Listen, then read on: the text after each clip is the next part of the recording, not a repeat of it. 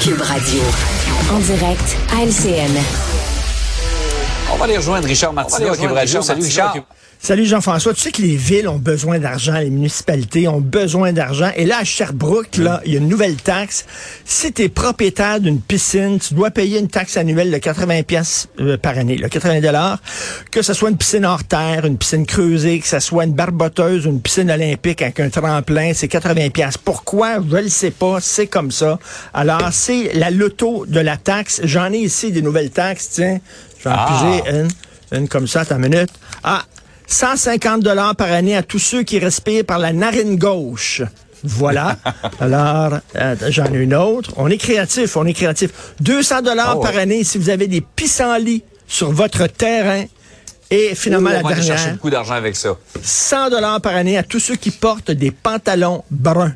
On est quasiment rendu là. là. Je veux dire, pourquoi les propriétaires de piscines qui ont jamais dû payer de taxes, là, ils ont dit, hey, on va faire ça, nous autres, les propriétaires de piscines, 80 pièces par année. Pourquoi pas? Ça On- montre à quel point les villes euh, Ils sont, ont besoin euh, sont désespérées pour aller chercher. Ah oui, absolument, des nouveaux euh, fonds.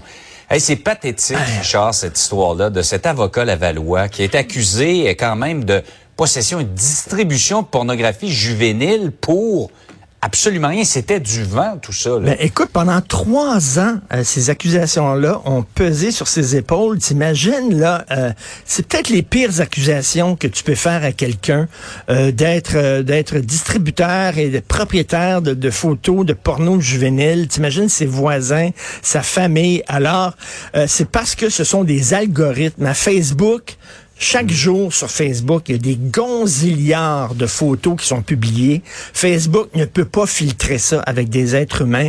Ils s'en remettent à des algorithmes. Et là, les ouais. algorithmes vont voir s'il y a une photo d'un enfant tout nu. Boum, on fait un signalement au Centre national des enfants disparus et exploités et eux Il n'y a appellent pas la d'humain police. qui vient vérifier après un instant, là, est-ce que c'est fondé, tout ça. là? Ben, il n'y a pas de contexte, il n'y a rien. Écoute, si jamais, mettons, toi, tu relais euh, un texte d'un journal où on parle d'une famine au Soudan ou dans un pays en Afrique, et là, tu sais, il y a des photos des enfants qui sont tout nus avec des gros ventres puis des mouches autour des yeux puis tout ça, tu relais ça en disant c'est épouvantable, donner de l'argent, il y, a- un problème euh, là-bas, une crise humanitaire. Là, ils vont juste voir la photo de l'enfant tout nu, boum, porno juvénile. Ils vont envoyer ça. Écoute, là, ça n'a pas de bon sens. Moi, j'ai été barré, je sais pas combien de fois de Facebook pendant une semaine, deux semaines, un mois, parce que je dénonçais les discours haineux. Donc, je prenais des textes et là, je dénonçais les discours haineux, mais les autres, ils disaient, ah, discours haineux. Mais ils voyaient ça. même pas le fait que je dénonçais. Tu sais, on parle d'intelligence C'est ça, la- la- artificielle. le, système n'est pas capable de faire la différence entre quelqu'un qui dénonce et quelqu'un qui partage. Ben vraiment. Et là, à cause de cette niaiserie-là d'un algorithme, c'était sa fille qui est allée au Mali lors d'un voyage humanitaire en plus. Elle aidait des enfants. Puis dans ce- certains villages en Afrique encore aujourd'hui, il y a des enfants des fois qui se promènent tout nus, etc. Elle s'est fait photographier avec des enfants. Des enfants tout nus, bingo, la police débarque. Écoute, ça n'a pas de maudit bon sens. Et lui, ben, il dit, la police a détruit ma vie. En fait, c'est les algorithmes de Facebook. Tu sais, les médias sociaux, je m'excuse, Ouais, ont- c'est une triple erreur, euh, Richard. C'est-à-dire que Facebook dénonce, la police euh, enquête là-dessus, porte ça à un procureur qui dépose des accusations. Exactement. Triple erreur. Que les médias sociaux, là, ils ont déjà annoncé ma mort et je peux te jurer que cette nouvelle-là est grandement exagérée. Je ne suis pas mort. J'étais mort dans un accident d'auto, supposément. Heureusement, ma mère n'est pas tombée Ah là-dessus. Sais, Oui, oui, il avait dit ça, j'étais mort dans un accident de char. Mais tu sais, c'est comme, euh, regardez, là, puis ça montre à quel point, là, on parle d'intelligence artificielle. C'est-tu si vraiment intelligent que ça? Facebook, la façon qu'ils ont de filtrer leurs messages, euh, les photos qu'ils distribuent. euh, Tu sais, des fois, il y a des photos qui sont barrées. On dit, euh, toi, on va te punir parce que tu as diffusé une photo. Puis il y en a d'autres qui sont épouvantables, que autres, il n'y a pas de problème, puis euh, c'est publié sans aucun Ouais. problème. C'est totalement arbitraire, mais bref, lui. Et le pire là-dedans, Jean-François, je je suis convaincu qu'il y a encore des gens qui vont dire Ah, il n'y a pas de fumée sans feu. Ah, il n'y a pas de fumée. Non, non, je m'excuse, ce gars-là est blanc comme neige. Il n'y avait rien à se reprocher. Et Monsieur Jean Berthelot, ça pose de sacrées bonnes questions. Et comme tu disais, trois erreurs d'affilée, une après l'autre. Changement climatique, maintenant, euh, ben, c'est le cas de le dire, le Canada prend le taureau par les cornes. Alors oui, alors là, on va vraiment régler ça parce que on s'en prend au bétail. les pets et les rottes des bœufs et des vaches dégagent du méthane. Et là, je- ils ont fait, ils ont publié un document au gouvernement canadien. Je vais te lire ça.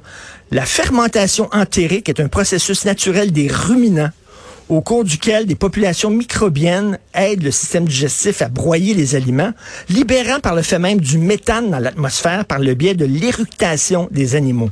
Alors là, on dit aux éleveurs d'animaux de faire attention, de faire en sorte que leurs bœufs et leurs vaches pètent et rotent moins. OK?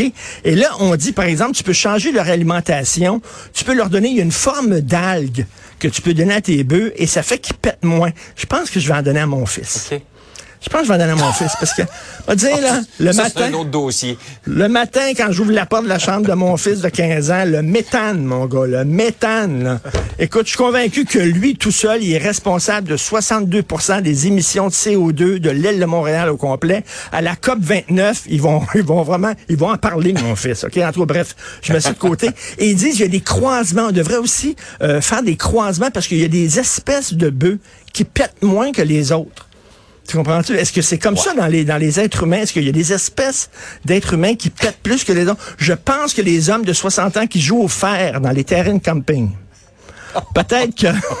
non, mais en tout cas, donc, de croiser des bœufs et des vaches pour faire en sorte que les prochaines générations de bœufs et de vaches pètent moins et rotent moins. Et comme ça, on va vivre dans un environnement qui est plus propre. C'est pas beau, ça? Ouais. Hein? Il n'y a Alors- pas de petits efforts dans la lutte euh, aux émissions de gaz à effet de C'est serre. ça. C'est pas les automobiles, non, non, c'est les pets de vache. Alors là, on prend ça au sérieux au Canada. Tant mieux.